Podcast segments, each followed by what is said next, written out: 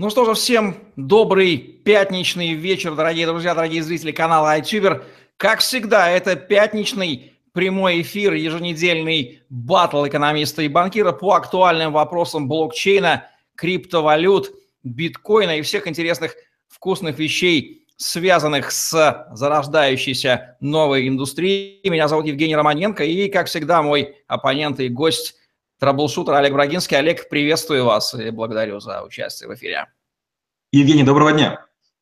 Я напоминаю нашим уважаемым зрителям канала iTuber, что они могут задавать вопросы в чате. Модератор Алексей передаст их, мне и мы их зачитаем. Также самые отъявленные, самые смелые смогут подключиться в прямой эфир и лично задать вопрос Олегу Брагинскому. Инструкция на подключение в описании к этому видео. Ну а сегодня мы посвящаем, извините, наболевшей лично для меня теме. Я назвал ее прямо «Импотенция государственных регуляторов и экономическая, и политическая, и прочее перед лицом нарождающегося криптомира, потому что характер, тон и волатильность их заявлений, которые они изрыгают ни много ни мало, напоминает мне истеричный вой, простите, э, престарелого супруга, который видит молодую жену, уже ничего не может с ней сделать, но очень хотелось бы. Вот он не понимает как. Вот я вот такое сравнение употреблю, поэтому, потому что оно очень литературно в данном случае выглядит. Олег, мы сталкиваемся с колоссальным количеством заявлений. Кто только не отметил, не отметился, какие только центральные банкиры и чиновники не отметили своими заявлениями. Причем их тон и характер отличаются в зависимости от ведомства, в зависимости от страны. Ну, начнем с самых наиболее прогрессивных. Кристина Лагард, хотя эта дамочка вся специфическая, и Марио Драги, тоже специфический мужчина, они, в общем-то, сдержанно признали, что мы не имеем власти над биткоином, и, в общем-то, не надо нам его бояться, пусть живет. Как вы оцениваете, почему европейские товарищи, скажем так, не сильно дергаются, не сильно переживают по поводу? Или они маскируют что-то? Эм, дело в том, что мы постоянно совершаем ошибку. Мы считаем, что криптоэнтузиазм – это единое сообщество, банкиры – единое сообщество, и Европа единая. Это не так. Центральный европейский регулятор очень четко дал понять, на территории евро никакой валюты, кроме вот денежной единицы евро, не будет. Поэтому любые э, высказывания, которые звучат от а, ответственных, а вернее сказать, не очень ответственных лиц. Это всего лишь популяризация и попытка проехать на волне хайпа. Мол, когда придет время и будут э, биткоин или другую валюту внедрять. Вот, есть люди, которые в этом понимают. То есть, вы правильно говорите, сейчас на этой волне проехались все, кто только смог, с одной простой надеждой – политические дивиденды. Это может касаться криптовалют, или абортов, или смертной казни. Всегда есть люди, которые готовы высказаться. Окей, теперь понятно, почему эти товарищи присоединяют свои фамилии к хайпу, им надо что-то сказать. То есть верить их заявлениям, видеть э, в них э, отсутствие страха, например, не стоит. Это не информативные просто вещи, просто присоединение к э, риторике по поводу криптомера, не более чем. Конечно, ну представьте, есть некое министерство, скажем, здравоохранения. И вот, например, на входе стоит бабушка, которая всем говорит, я за бесплатную медицину. И у нее будет какой-то бэджик написан, там что-то ля-ля-ля, здравоохранение. И тут же журналисты могут сделать заметку, что с, там, с точки зрения самих сотрудников Министерства здравоохранения оно должно быть бесплатным. Вопрос, является ли бабушка полномочным представителем? Правоспособна ли, дееспособна ли? Справка у нее есть, потому что там она нормальная и вменяемая. Ну что же, что говорят эти европейские бабушки и дедушки, мы теперь понимаем, Олег нам объяснил. Я прошу Алексея подтвердить, что у нас все в порядке, у нас идет трансляция на странице канала в социальных сетях, поставить небольшое количество плюсиков мне в чат. Но вот есть и наши отечественные, еще пока не бабушки, не дедушки, и у них, похоже, тональность заявлений несколько иная. Я бы невооруженным глазом вижу страх. А, за последнее время отличились, кто только не отличился. Минфин отличился, Центральный банк отличился, Министерство экономического развития отличились, отличилось. Даже Герман Сергеевич Клименко, бывший здесь у нас недавно в Петербурге на конференции, тоже отличился, но он, по-моему, был наиболее сдержан. Может быть, он в силу, не знаю, чего вы больше знаете этого человека, что он там думает. Олег, чем, почему, я не понимаю, почему у них позиции разные? Причем разные радикально. Одни говорят, боимся, другие говорят, надо запрещать, третьи называют это пирамидой, четвертые майнят. Что за раздрай? происходит в нашем русском доме? Я приведу простой пример. Если строительная компания начинает строить возле вашего дома что-нибудь, какой-нибудь, не знаю, дом, сооружение, пускай даже полезное сообществу, возникают энтузиасты, которые начинают нас вонять. Что они делают? Они вокруг себя собирают оппозицию с очень простой целью – получить наибольший вес и право вести переговоры от местного сообщества. То же самое происходит и здесь. Не надо думать, что все чиновники или люди, которые высказываются по поводу криптовалют, что они являются их сторонниками или противниками. У них есть много интересов. Они являются глашатывателями многих э, людей. Они, как фигуры, пытаются служить обоим господам. С одной стороны, и свое кресло соблюсти, а с другой стороны, быть прогрессивным или ретроградом. В наших подкастах о трэблшутинге я пример, по-моему, приводил, что есть люди, которые приходят на телевизор и им говорят – вы сегодня выступаете за или против этого закона. И они прямо за секунду перековываются в того, в кого нужно. На одном канале они за, на другом канале они против. Они просто умелые серферы на информационных волнах. Вообще их риторика, насколько она информативна, стоит ли пытаться из нее извлечь, я сейчас про наших русских чиновников говорю, некие прогнозы, куда дальше будет ветер дуть, или на нее вообще не стоит обращать внимание, потому что непонятно, правда это ложь, для чего она говорится, мы не знаем их истинных намерений, просто потому что им надо что-то сказать, как-то выразить позицию, и вот они ее просто вот выражают в воздух. Ученых и профессиональных трейдеров всегда интересует не только кто сказал, а почему и на каком основании это было сказано? Оснований для большинства демагогий нет. Не приняты законы, не разрабатываются нормативные акты. Есть конкурирующие проекты, кто из них победит, как мы уже говорили, неизвестно. Эти люди пытаются пыжиться, пузыриться, и вот победители окажутся на коне. И они задним числом будут свои победы трактовать. Сегодня никто на территории, скажем, когда мы говорим про Россию, никто не встанет сказать, что будет. Никто. И я понимаю, почему тот же Герман Клименко такой сдержанный. Почему? Он пытается быть центристом, надеясь заработать на примирении двух противоборствующих сторон. Фиатников, махровых и зеленых криптоспециалистов. Вот один из сыновей одного из генеральных прокуроров, ну, понимаем, о ком я говорю, недавно пошла новость о том, что он тоже собрался майнить, поскольку эти ребята отлично держат нос по ветру и понимают, где деньги зарабатываются, а где нет. Есть такое ощущение, что, может быть, создается специальная информационная волна, отвадить э, несоображающих граждан с целью занять своими людьми места там. И вот эти ребята, которые в публичном поле выражают странные заявления, являются такими эдакими рупорами тех, кто хочет под шумок расчистить. Как вы относитесь к такой версии? Очень спокойно. Дело в том, что а, когда говорят, что даже чиновники или какие-то люди, говорящие, майнят, я к этому спокойно отношусь. Они не только майнят, они в свое время понакупали квартир, а теперь не могут их продать. То есть люди, которые занимаются стяжательством, они пытаются вложиться в любые активы. Опять же, вернемся к тем же министерствам. По-моему, на днях было сообщение, что в Крыму уволили людей, которые там, а, работая на госслужбе, майнили а, валюту. И вот вам один из первых прецедентов. У людей, которые майнили валюту, эту валюту забрали. Забрали в реальном мире. Их уволили, и там большое количество людей еще будет уволено. Но вот, вот вам простой, простой способ а, отъема денег у населения. Ну что ж, ничто не вечно под луной, и чиновники прекрасно знают, чего им стоит опасаться от того, на кого они работают. Мы в эфире уже 11 минут. У нас более 8 зрителей в чате. ZertXZert задает первый на сегодня вопрос. Какое мнение Олега о криптовалюте Ripple и перспективах ее роста? Ну, звучат подобные вопросы. Олег, что готовы ответить на этот счет? Ничего, по одной очень простой причине. Я с самого начала для себя принял решение не интересоваться конкретными валютами. Объясню почему. Меня можно спросить мое мнение по поводу урагана или по поводу торнадо, и я скажу какое-то бытовое мнение. Являюсь ли я первоносителем знаний? Нет. Знаю ли я людей, которые ее создали? Нет. Видел ли алгоритмы? Нет. Любая валюта когда начинает вводиться, она делится на ряд частей. Первая часть техническая, там все просто примитивно. Вторая маркетинговая. И вот маркетингом занимаются либо профи, либо не профи. Ripple я пару раз слышал, наверное, там это более-менее вменяемо.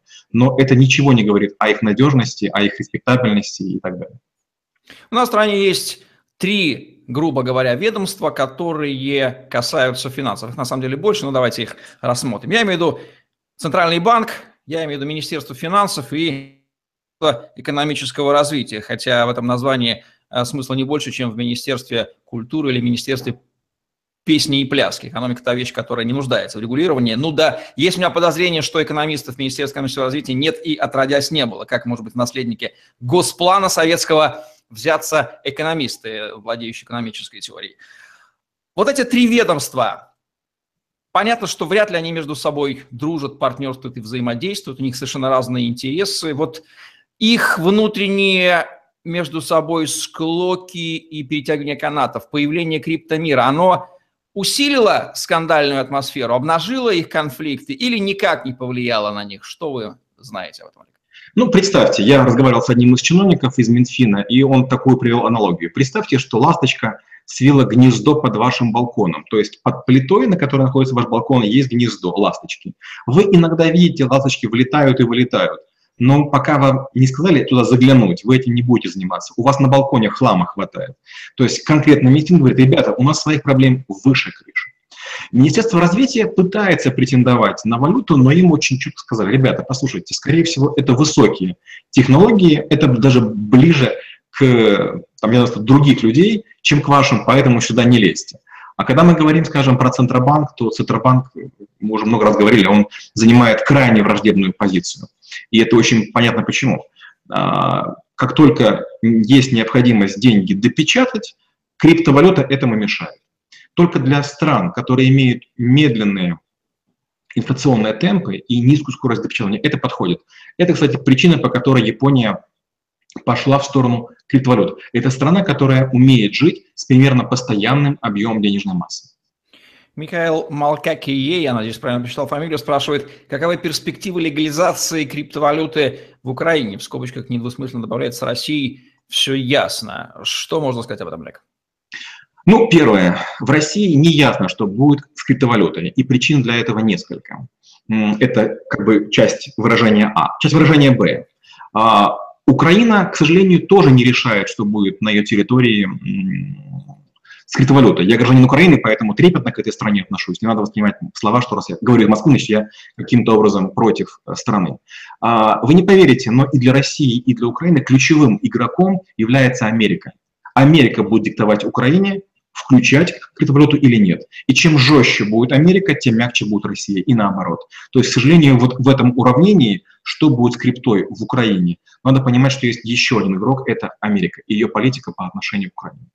Ну что, спасибо за разъяснение. Кстати, недавно в Украине с помпой анонсировали сделку по продаже коммерческой недвижимости частным лицом за криптовалюту, сделанную с помощью площадки Пропи. Они были у нас, Наталья Караянева была респондентом на канале iTuber. Есть ощущение, что там чего-то не договаривают. Анализировали ли вы этот факт? Немножко отойдем от темы. И все ли там так радужно? Ну, первое, смотрите, есть много людей, которые готовы сделать что-нибудь впервые. Скажем, у меня есть знакомый один, он из Минска, он сказал, я недавно приготовил самый большой в мире флакон духов, по-моему, 250 литров. Это сделать несложно. Поэтому, если вы хотите, вы можете сделать теперь самую крупную покупку квартиры, потом можно сделать самую крупную покупку подъезда и так далее. То есть есть люди, которые заинтересованы в том, чтобы сделать что-то первое. Это как, как бы одна часть. Вторая часть. Стоимость квартиры 60 тысяч говорит о том, что квартирка-то маленькая, скромненькая, и, честно говоря, ну, вряд ли она заслуживает того, чтобы про ней говорили. И третье. Если этот единственный кейс мусолят на всем пространстве Рунета, то это говорит о том, что все очень плохо. С таким же успехом, Евгений, мы с вами можем брать, допустим, по одной миллиардной или там миллиона долей биткоина за наши э, интервью, за наши э, с вами подкасты и говорить о том, что мы первый оплачиваемый криптовалютой канал в Рунете. И все скажут, о, да, это круто, и Forbes нам прибежит. То есть это всего лишь маркетинг, это всего лишь попытка как бы покрасоваться. Эх, Олег, вот сами того не знаю, вы раскрыли один из главных секретов канала iTuber, который до этого был в тайне, что мы собираемся выпускать свои собственные токены и в дальнейшем организовывать с их помощью просмотры наших закрытых видео встреч. Вот теперь об этом наши зрители знают. ZertXZ уточняет про монету Ripple. Просто эта монета принята всеми банками мира, ее продвигают банки. И поэтому вопрос Олегу, поскольку он устойчиво сейчас ассоциируется со всеми фиатными банкирами мира. Ну, такое у него амплуа. Олег, что на это счет известно? Это не совсем так. Учитывая вопросы, которые нам задают и в чате, и под видео, я, к сожалению, вынужден иногда, а, прочитав их, дополнительно интересоваться. Скажем, я вот недавно общался с ребятами из Дании, где Дания пытается внедрить у себя криптовалюту, и они называют совсем другую валюту, которую будут внедрять. Еще разочек, не, нельзя обобщать, говорить «люди», нельзя говорить «банки». У каждого банка очень простой интерес. Банкиры каждого банка надеются друг друга обхитрить, первыми зайти на какую-то нишу и так далее. И я вас уверяю, каждый банк ведет переговоры с двумя или тремя сотнями валют. Я думаю, что и Visa, и MasterCard, и SWIFT, и другие платежные системы туда идут. Я вас уверяю, те, которые занимаются э, деньгами мошенническими, и наркотиками, и оружием, и, и проституцией, там тоже уже есть крипта. Послушайте, люди, которые занимаются перемещением активов и платежных инструментов, им все равно в чем-то делать. Это может быть Ripple, это может быть Banana У нас сейчас уже более, а, в эфире более 110 зрителей. А вообще ведь вы верно указываете на тотальную разобщенность. Не надо понимать, что они единым фронтом противостоят крипте. Даже на уровне риторики видна эта самая разобщенность. Что уже говорить на уровне стран и континентов, и ведь они действительно, может быть, Криптомир – это будет тот, то яблоко раздора, которое обнажит скрытые трения. Ну, знаете, как между бандами есть трения, но они умеют договариваться. Тут появилось нечто, что эти трения просто вынос на поверхность, и такой раскол произойдет. И вот этот раскол, они, может быть, его чувствуют, и понимают, что им придется жить в этом расколотом мире, и каждому друг у друга отжимать поляну – это очень интересная ситуация в народе. Но тем самым признается таки влияние криптомира, он не игнорируется, он влияет на эту самую трещину. Ну, я бы так не сказал. Было время, и янтарь стоил дорого и все считали, что дары солнца и так далее, это будет там мерилом какого-то богатства. До сих пор янтарная комната считается там какой-то драгоценностью. Но пользуемся ли мы янтарем? То есть это время прошло. Я думаю, что то же самое будет и с криптовалютами.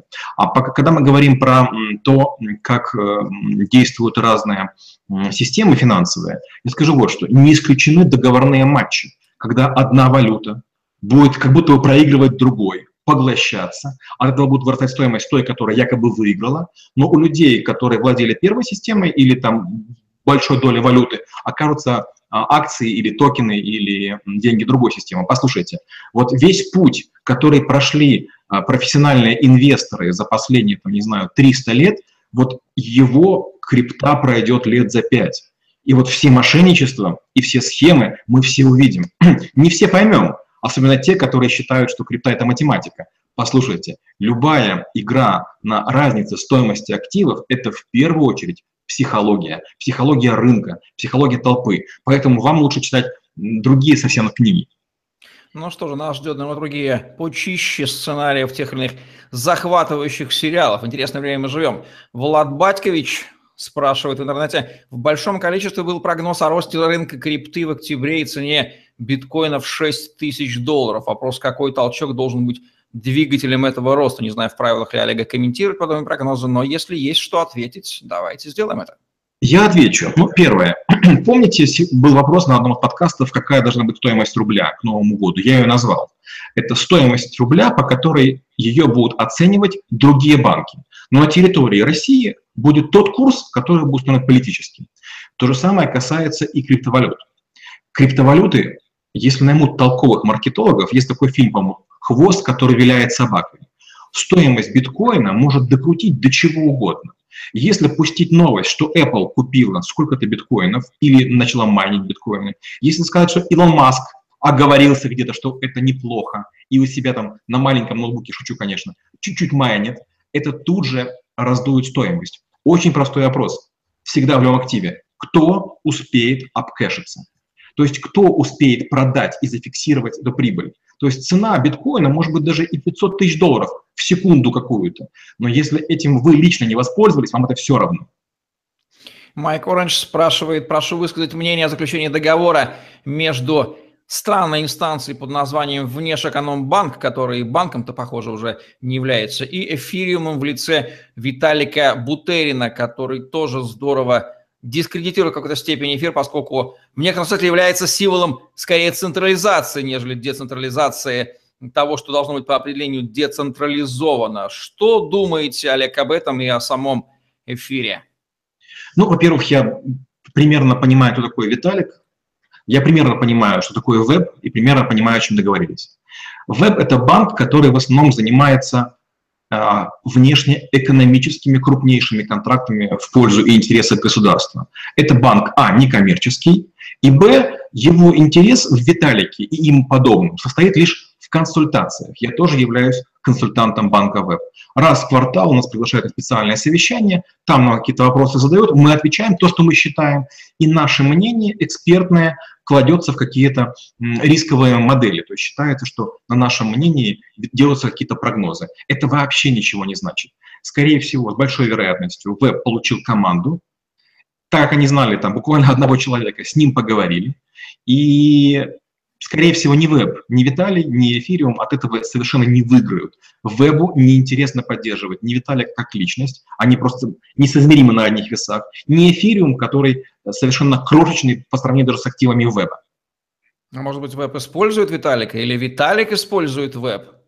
Виталик может думать все, что угодно, но веб в первую очередь это машина политических интриг, а не даже часть фиатной системы. Илья Андреевич спрашивает у специалиста по Китаю Олега Брагинского, что скажете о законе в Китае о запрете обмена фиата на крипту. Новости прошли, курс сыграл, а вступает вроде как этот закон 30 сентября. Сейчас у китайцев будут праздники с 1 по 7 октября. Чего ждать? Мы уже с вами неоднократно говорили, что Китай иногда останавливается, но не отступает. А, были конкретные случаи мошенничества, были конкретные злоупотребления. Конкретные биржи закрыли и запретили некоторую деятельность. Часть китайских денег, к сожалению, начала просачиваться в Японию. И китайские специалисты, китайские правительства это понимают. Сейчас будут жесточайшие ограничения вводиться и уже вводятся на программно-аппаратном уровне. Но вряд ли накануне праздников или в течение праздников – что-то произойдет. Послушайте, для правительств это велотекущий процесс. Плюс-минус полгода для гигантских мировых машин значения не имеет. Сейчас делят далеко еще не крипту, сейчас делят пресную воду, не золото, не нефть, сейчас делят пресную воду. Крипта, она еще не созрела. Знаете, это вот как семечек, картофель, который посадили там три недели назад, его еще рано собирать. Когда он будет дозревать, когда уже будет большой объем, тогда дележ не начнется. И точно начнется без вас, по одной простой причине а, энтузиасты создают революцию, а пользуются ею мошенники. Поэтому любые попытки майнить или заниматься валютами, угадывать курсы, они для мелких игроков ну, совершенно не полезны. Гигантские китовые акулы проплывают, фильтруя через себя а, миллион литров воды в поисках планктона. То же самое будут делать те же люди, которые сегодня запрещают, завтра просто выкинут кучу долларов и скупят нужные валюты. Я напоминаю нашим зрителям, что мы работаем до 8 часов вечера по Москве и Киеву. Можете задать вопросы в чате, мы их читаем, на все отвечаем. На мой субъективный взгляд, риторики азиатских чиновников, ну, может быть, из-за того, что там язык не английский всегда, уж всяко не русский, она меньше нам известна, но дрязг и противостояние между азиатскими странами хватает, мы это тоже знаем. Что вам известно, Олег, о том, что высказывают азиатские чиновники и не обнажает ли криптовалюта противостояние между различными азиатскими тиграми и драконами, ну, в частности, Китай и Вьетнам, что мы уже обсуждали. Ну, вот по, по Китаю мы уже говорили много, про Вьетнам тоже упоминали, я сказал, другой стороны сказать, Кореи. У меня было много переговоров с корейцами, и там у есть пару проектов, ритейловый, э, в сфере здравоохранения – а, гостиничный и еще один, который пока не могу озвучивать. И вот я у них интересовался. И мы даже думали делать там ICO. А, как раз это моя компетенция ICO в реальном бизнесе. И вот вдруг а, мне сказали ребята из Кореи, весомые люди, значимые люди, что Южная Корея идет по пути Китая. То есть нам всем сказали команда «стоп», не умничайте, не лезьте, потому что с большой вероятностью вы или потеряете свои деньги, или они будут национализированы, или будет заморозка, или будут серьезные ограничения. И корейцы вдруг попятились, хотя там было много иномазий. Северная Корея имеет отношение к криптомиру? Не майнят ли они там под шумок часом с поддержкой одной великой и богатой северной страны? А, я очень хочу надеяться, что майнят. Очень хочу надеяться, что мы, потому что здравые люди есть в любой стране мира, и хоть мы относимся к Северной Корее пренебрежительно, я там был дважды, я скажу, там есть много умных людей, они чем-то напоминают нас 30-летней давности, но там тоже есть жажда наживы. Ну да, кажется, я понимаю, чем. Прошлое у всех примерно похоже. Лекс Ди спрашивает, в какой фиатной валюте надежнее держать сбережения? Рубль, доллар, франк, фунт, евро. Какому хозяину лучше служить? Не надо служить хозяину, служите криптовалюте. Ответ экономиста, если так. Что скажет человек из э, банковской среды? Я так понял, вопрос был по поводу того, в как... какой фиатной валюте надежнее держать движение сейчас, да? Ну, то есть, если не крипта, то какая фиатная валюта? Если вы будете держать деньги не очень длинный срок, то лучше всего держать в той валюте, в которую вы ее получили. Я уже много раз говорил и много раз был критикуем за свою точку зрения. Я всегда держу деньги в долларе по очень простой причине. Вот уже было там 5 кризисов, вот уже прошло 25 лет, как у меня появились там какие-то значимые суммы денег, я еще ни разу не пожалел. Но опять же, если вы имеете дело Э, держать деньги, то держите их не, не, не в стеклянные банки и не в, в обычном розничном банке. Накопите такое количество денег, чтобы вы стали интересны частным банкирам. Как только у вас накапливается некая сумма, к вам приходят специальные люди и предлагают специальные юрисдикции. И если вы думаете, что депозиты – это один из способов держать деньги, э, почти единственное, это не так. Есть много других инструментов, долгосрочных, гораздо более интересных, в которые можно играть. Александр Алексеенко спрашивает, Оля, как вы считаете, насколько легко могут государства убрать, в скобочках, запретить криптовалюты, если увидят реальную угрозу в ней? Мне очень понятна технология, как это можно сделать, как мысли запретить или чтение книг, но тем не менее, Олег, давайте ответим. А, я уже много раз говорил, что невзирая на то, что многие страны блокируют интернет, граждане часто этого не замечают. Если вы попытаетесь, э, если я назову пару адресов сайтов, скажем, китайских или африканских, или даже украинских, то с территории России на них невозможно, потому что Роскомнадзор и другие органы страны их закрыли. То же самое могут сделать по криптовалюте. Есть много компаний, с которыми тоже я хорошо знаком по антивирусному прошлому, по банковскому прошлому, которые умеют анализировать трафик. Это будет бесконечная война между как вирусами и антивирусами, между криптой, которая ходит по протоколам, и способами обертки, которая скрывает, что валюта ходит. К сожалению, я не думаю, что многие страны будут запрещать а, именно протоколы, но многие страны запретят ICO. Никто не против криптовалют, никто не против блокчейна, все против надувания пузыря. А пузырь создается, когда какие-то умники создают красивый сайт и говорят, ребята, мы придумали какую-то валюту, нам давайте деньги. Вот против чего все стоят. Криптовалюта – это возможное и вероятное будущее. То же самое, помните, было время Виагры. До нее был какой-то золотой дракон, там, не знаю, там, черный петух, не знаю, какие-то названия лекарств, которые якобы что-то лечили. Потом появилась Виагра. Она стоила сначала очень дорого, а потом все про нее забыли. То есть пузырик-то сдулся. Не знаю, никогда не пользовался Виагрой, э, не понимаю. Ну, понимаю, но не готов комментировать. Это кому-то она, наверное, нужна. Дай бог, чтобы не была нужна. Вот сейчас появляется у меня образ Дмитрия Потапенко, с которым мы сегодня вечером записываем очередную программу из курса, курса дядюшки по Breaking News, который говорит, ну что, ребята, хотели в цифровой ГУЛАГ? Добро пожаловать. Это к вопросу о том, как государства будут запрещать криптовалюту. Шутка, конечно.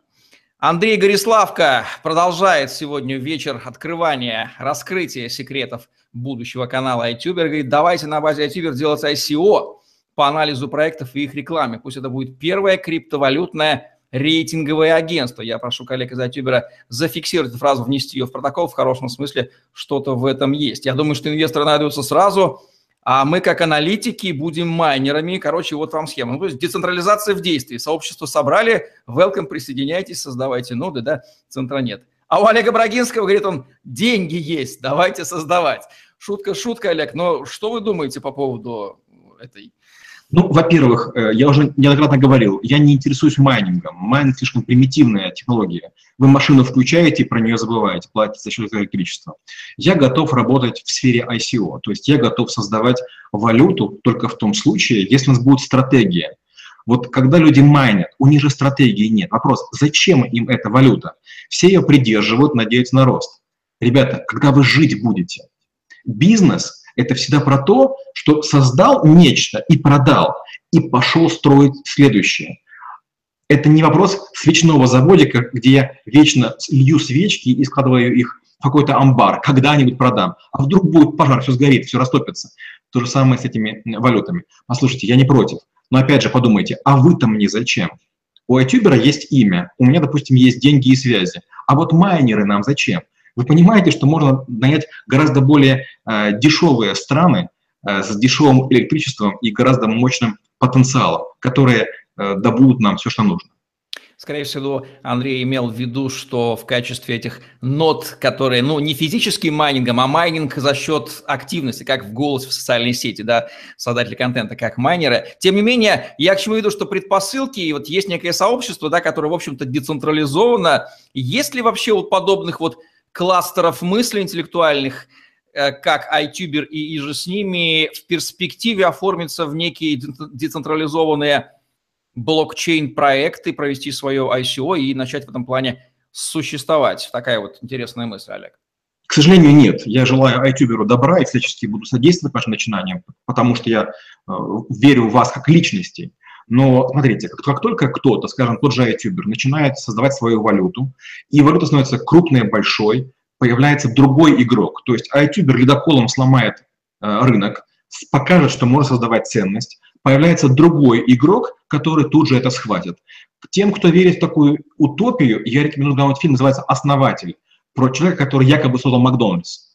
Это человек, американец Крок, который увидел двух братьев, построивших ресторан, и постепенно его отжал. Вот то же самое будет с любой попыткой криптоэнтузиастов, не имеющих веса в реальном мире, бороться с тяжеловесами, у которых есть реальные деньги, реальная власть и админ-ресурс. Лекс Ди по поводу окэшивания комментирует. Олег Друг менял в криптообменнике биткоин на кэш, и ему подсунули часть долларов, которые не хотят применять, принимать обменники и банки, ссылаясь на год выпуска. Четкого ответа нет, купюры не мяты и так далее. Что это? Вот риск вот окэшивания. Смотрите, риск находится не, не в зоне обкэшивания, а в зоне выбора. То есть вы, находясь на, между двух миров, в сумеречной зоне, пошли в какой-то обменник, который меняет на какие-то доллары. Вас можно было обмануть, вас и обманули.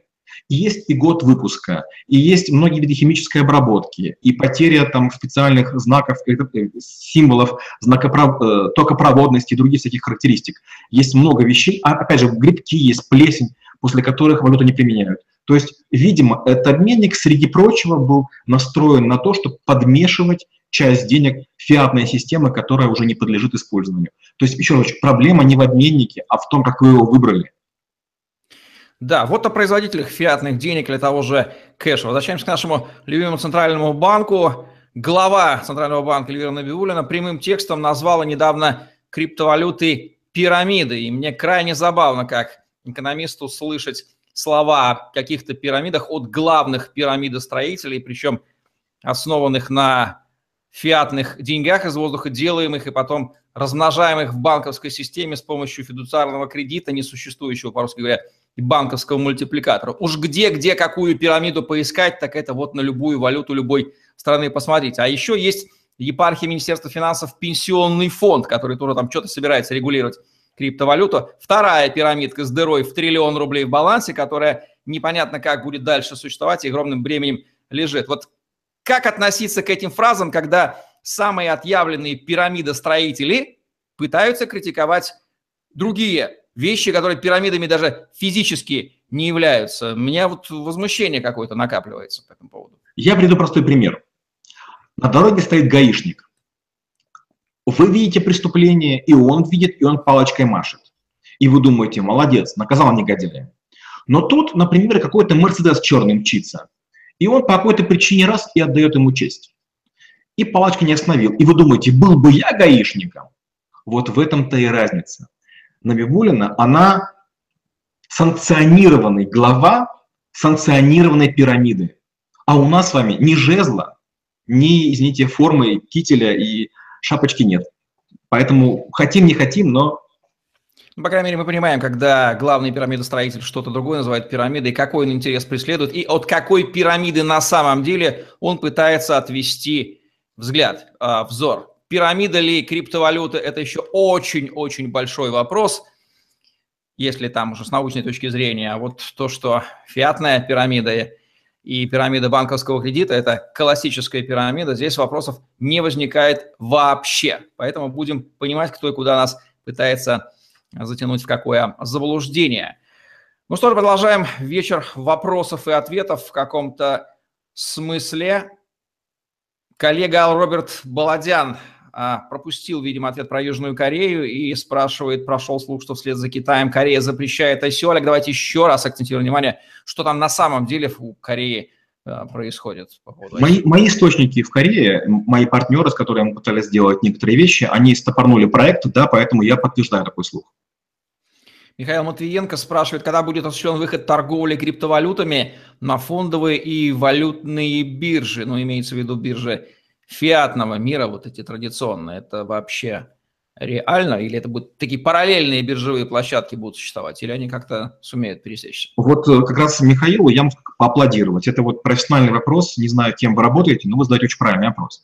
То, что отдельные криптобиржи есть или пытаются их создавать, это совершенно очевидно. Будут ли они с фондовыми рынками коррелировать? Маловероятно. Вот, скорее всего, это будет все-таки идти через валютные биржи. И многие страны хотят они или не хотят, будут ли разрешать своим гражданам в эти валюты, криптовалюты играть, но точно с точки зрения государств и центральных площадок точно им играть придется.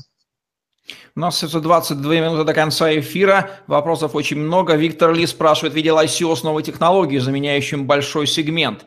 Не понимаю, как регулятор может остановить P2P сети. Они что, отключат интернет или объявят вне закона? Как они остановит децентрализованные биржи. Много вопросов в одном, Олег, как прокомментируете?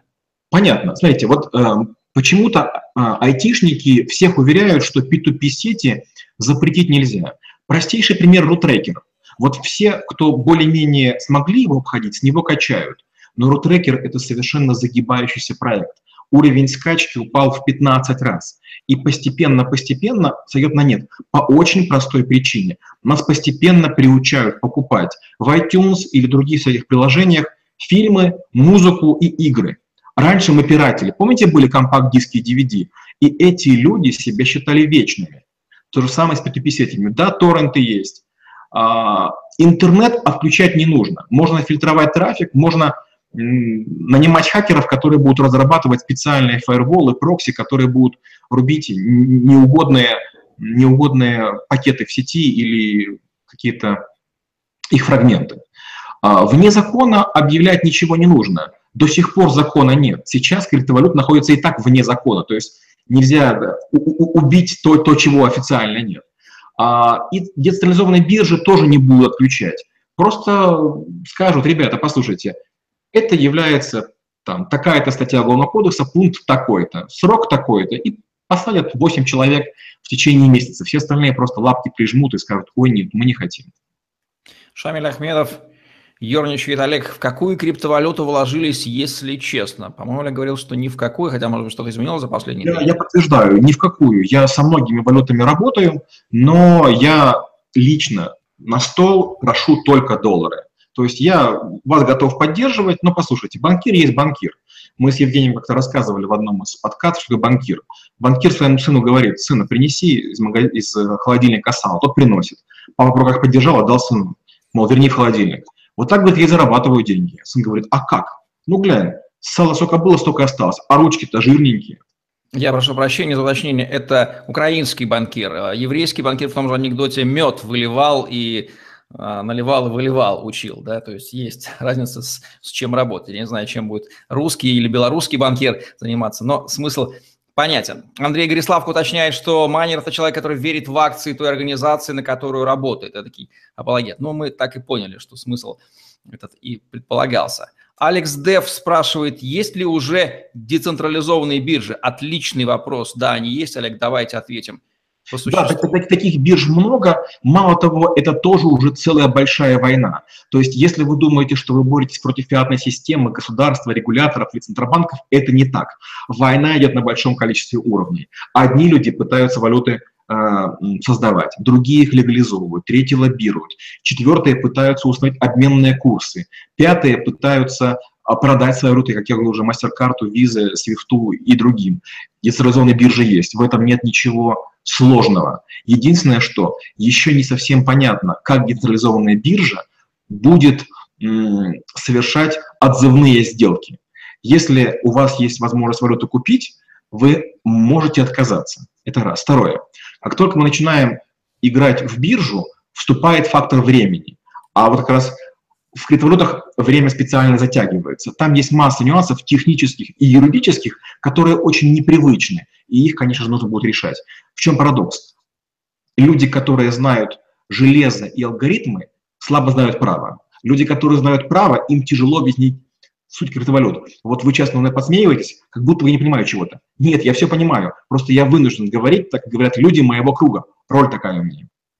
Ну, мы не посмеиваемся, мы просто, скажем так, играем, может быть, где-то иногда риторика соответствующая, но мы очень уважаем наших спикеров компетенцию, именно поэтому э, мы с вами, а вы с нами, и никак иначе. Для Алекса Дева я хочу прокомментировать по вопросу децентрализованных бирж, которых уже существует там, тот же BitShares, тот же Waves. Посмотрите на канале TetraSales интервью с Владимиром Поповым, блокчейн-юристом, интервью там так и называется по децентрализацию, там он очень много на этот счет толковых вещей сказал. Также Валентин Преображенский из La Token, токенизирующая компания, э, тоже давали интервью на канале iTuber. Там целый выпуск посвящен децентрализованным биржам и их преимуществам по сравнению с централизованной. Ведь действительно централизация, которая по инерции привносится сейчас в блокчейн-индустрию, она является тем местом уязвимости, поэтому только в децентрализации э, есть э, резерв снижения, радикального снижения рисков и снижения критики в адрес криптомира. Продолжаем отвечать на вопросы наших зрителей. Олег спрашивает, Олег, что, по вашему мнению, необходимо сделать, чтобы повысить доверие к криптовалютам? Спасибо за это. Вот хотя бы такие прямые эфиры вести и вопросы задавать, как минимум. Олег, добавьте. Ну, во-первых, это второй вопрос, который вот за три эфира мне уже понравился. Сегодня два вопроса было сильных. Абсолютно верно. Ребята, не нужно думать о том, какую покупать валюту, а нужно думать о том, как э, ее усиливать. И доверие можно повысить только через референтных личностей. Когда люди, которые разбирающиеся в технологиях и в деньгах, активах, будут заявлять не какие-то вещи типа «я тоже майню» или «уволю всех, кто майнит», а когда мы начнем собирать форумы и яростно спорить по конкретным практическим применениям. Ребята, ну хотите вы блокчейном заменить часть нотариальных сделок? Давайте пробовать, давайте делать пилот. Вы хотите квартиры продавать через какие-то криптовалюты? Давайте пробовать, только не забывайте про налоги.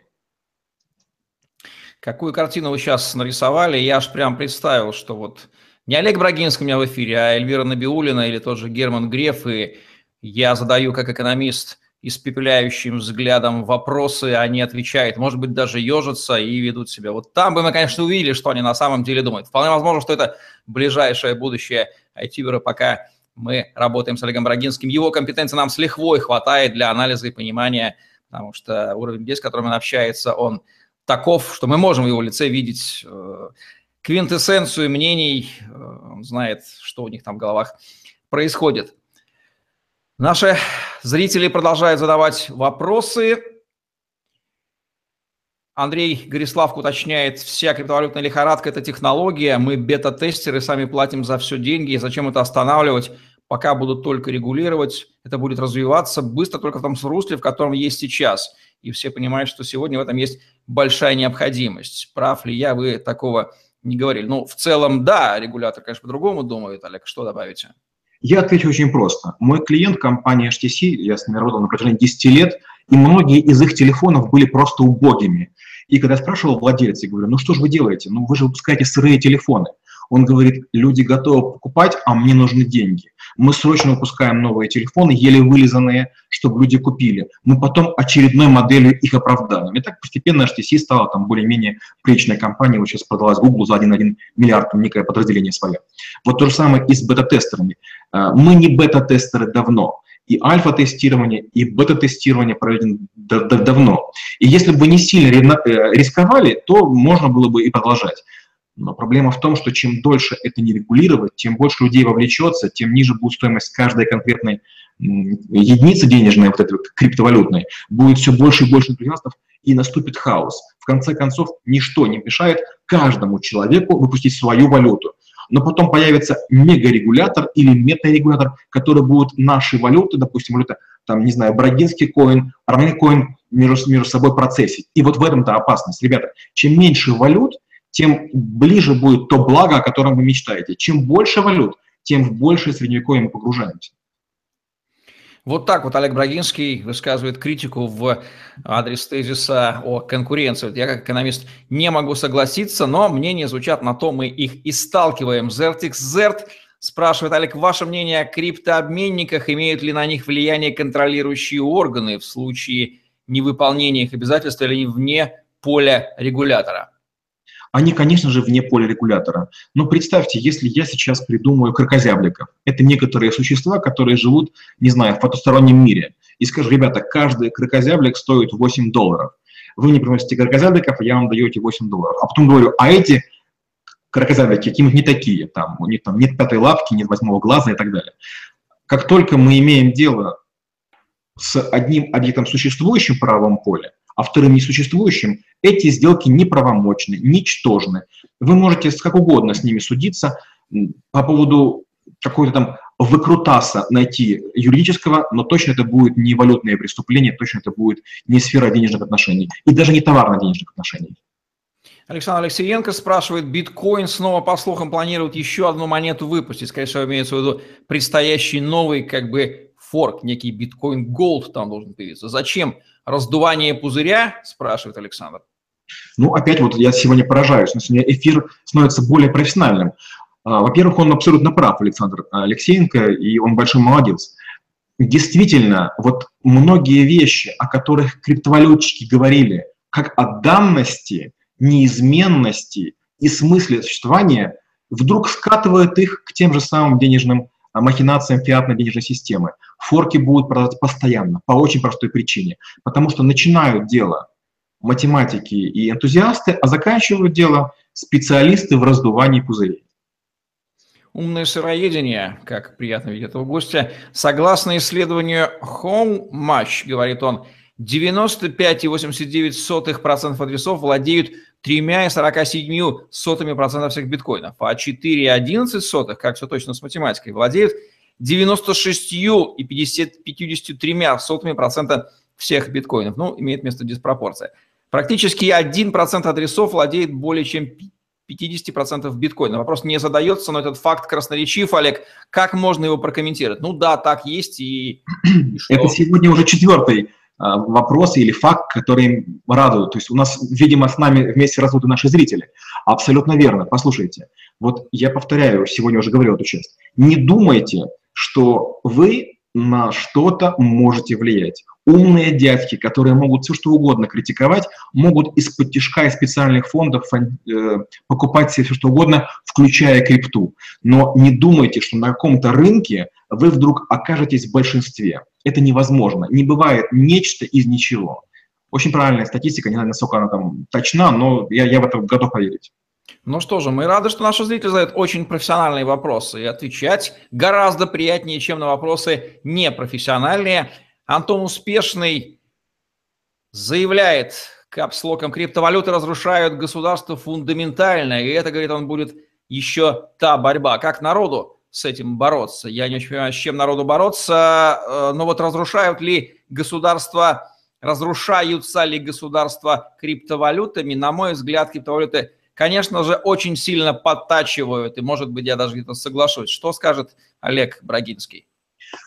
Очень трудно на территории государства с ним бороться. Вы не можете атаковать скорлупу яйца, находясь внутри самого яйца. Это для вас ужасно. Уже мы поняли, чем закончилось убийство Каддафи и беженцами по, по всей планете. А, хотя он об этом предупреждал. Государство на своей территории в секунду запрещает все, что угодно. Криптовалюту, криптовалютчиков, биржи, обмены, токены, ICO, все, что угодно. Борьбы не будет. И народ в этом тоже никак участвовать не может. Опять же, когда мы говорим про Украину, как-то я Кравчука спросил, что такое независимость. Он мне сказал очень, очень коротко. Независимость, сынок, это когда ни от тебя, ни от меня ничего не зависит. Андрей Гриславка задает вопрос, прав ли Виталик Бутерин, что через 1-2 года виза будет в прошлом. Что скажет фиатный банкир Олег Брагинский по поводу визы. Прав, не прав. Во-первых, Виталик не говорит, что виза будет в прошлом. Он сказал, что система криптовалют станет соизмерима по мощности и производительности системы виза. Еще разочек. За Виталиком Бутериным ничего нет. У него футболка дырявая, извините. А у виза зарабатывает, по-моему, 4 миллиарда долларов в год.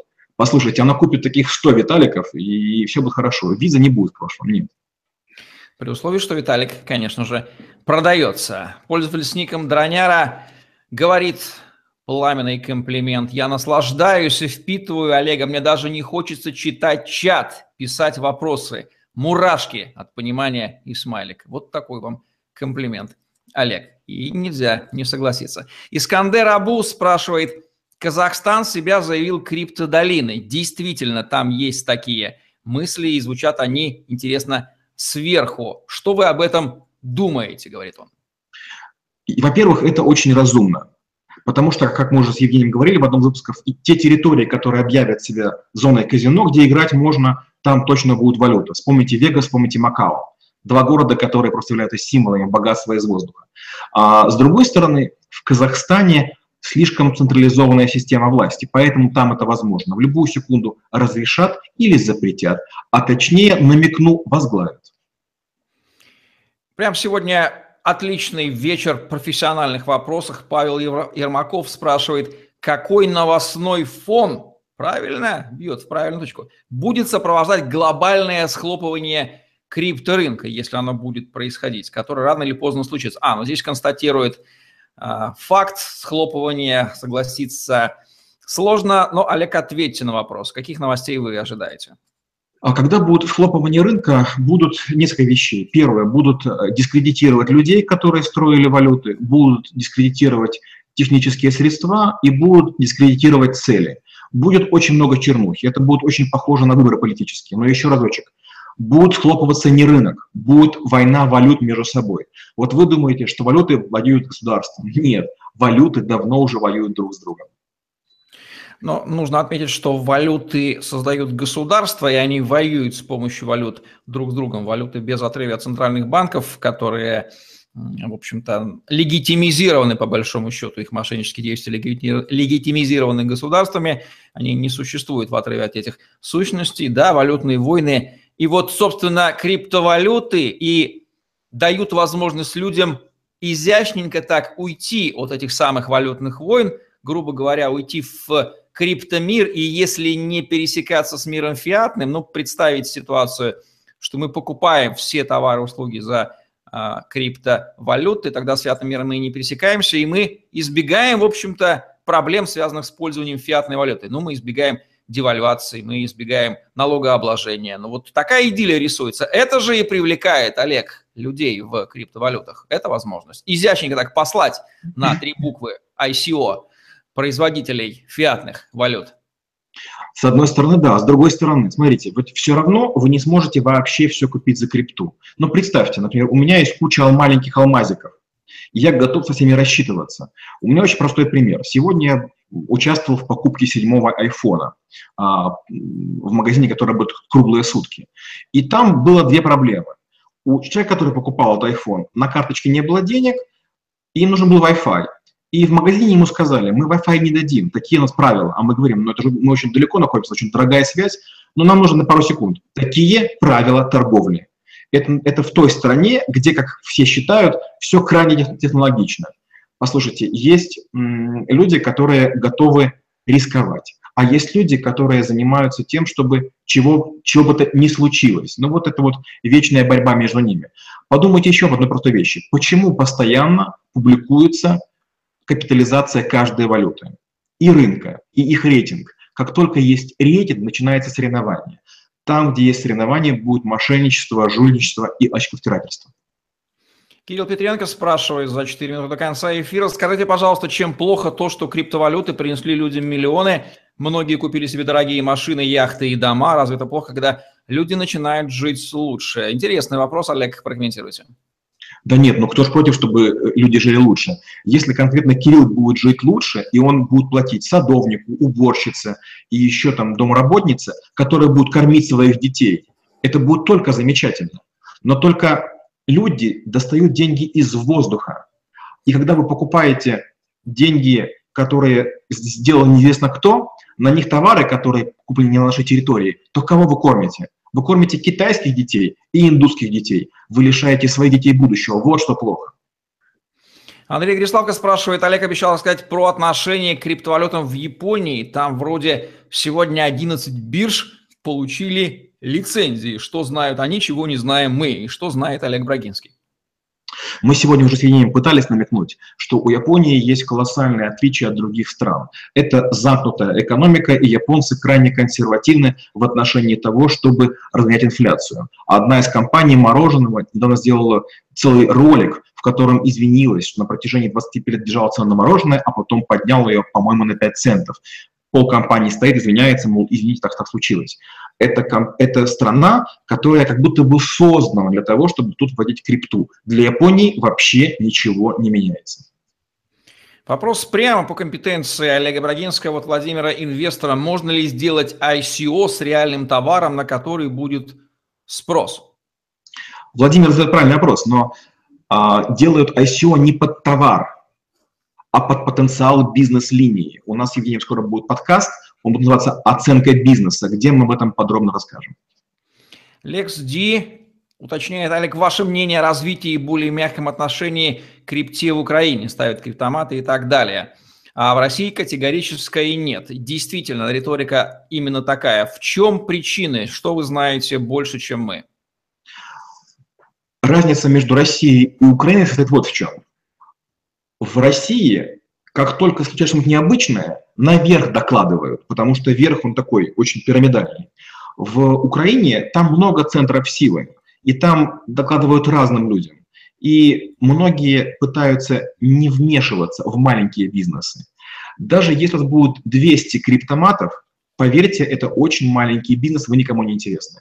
Всех интересует только курочка, которая уже более-менее бегает. А пока у них хроменькие ножки или там какое-то ковыляющее крылышко, она пока не интересна. Поэтому с удовольствием ждут, пока она оперится. У нас одна минута конца эфира, 176 зрителей. На текущий момент Артур Чечелич сейчас спрашивает, Олег, как, по вашему мнению, с какой целью появилась криптовалюта? С целью построить что-то новое, развивающее, полезное для всех или просто возможность заработать для сильных мира сего? Кто тот Сатоши Накамото или Сатоши, который... И какие у него были намерения, знаете ли вы? Когда мы говорим о том, что какой-то феномен набирает обороты, уж поверьте, создатели точно не знали, что с этим делать. Сегодня Илон Маск или вчера заявил, что он будет на ракетах людей отправлять по цене самолета по всей планете. Это будет очень быстро. Если получится, он станет основоположником нового транспорта. Не получится, значит, он надует пузырь, который сдует. Э, много было компаний, которые делали какие-то невероятные вещи. Помните, был такой стартап Призма, который там каким-то образом обрабатывал графические файлы. Где он сейчас? Вдруг исчез. исчез. Не надо путать причину и следствие. Получилась криптовалюта, и пошел бум. Ну, слава богу. Но вряд ли люди, которые стояли у истоков, на это смели надеяться, что будет так успешно. Подобных проектов было много. Ну что же, на часах 20.00 по Москве и Киеву мы завершаем наш сегодняшний прямой эфир.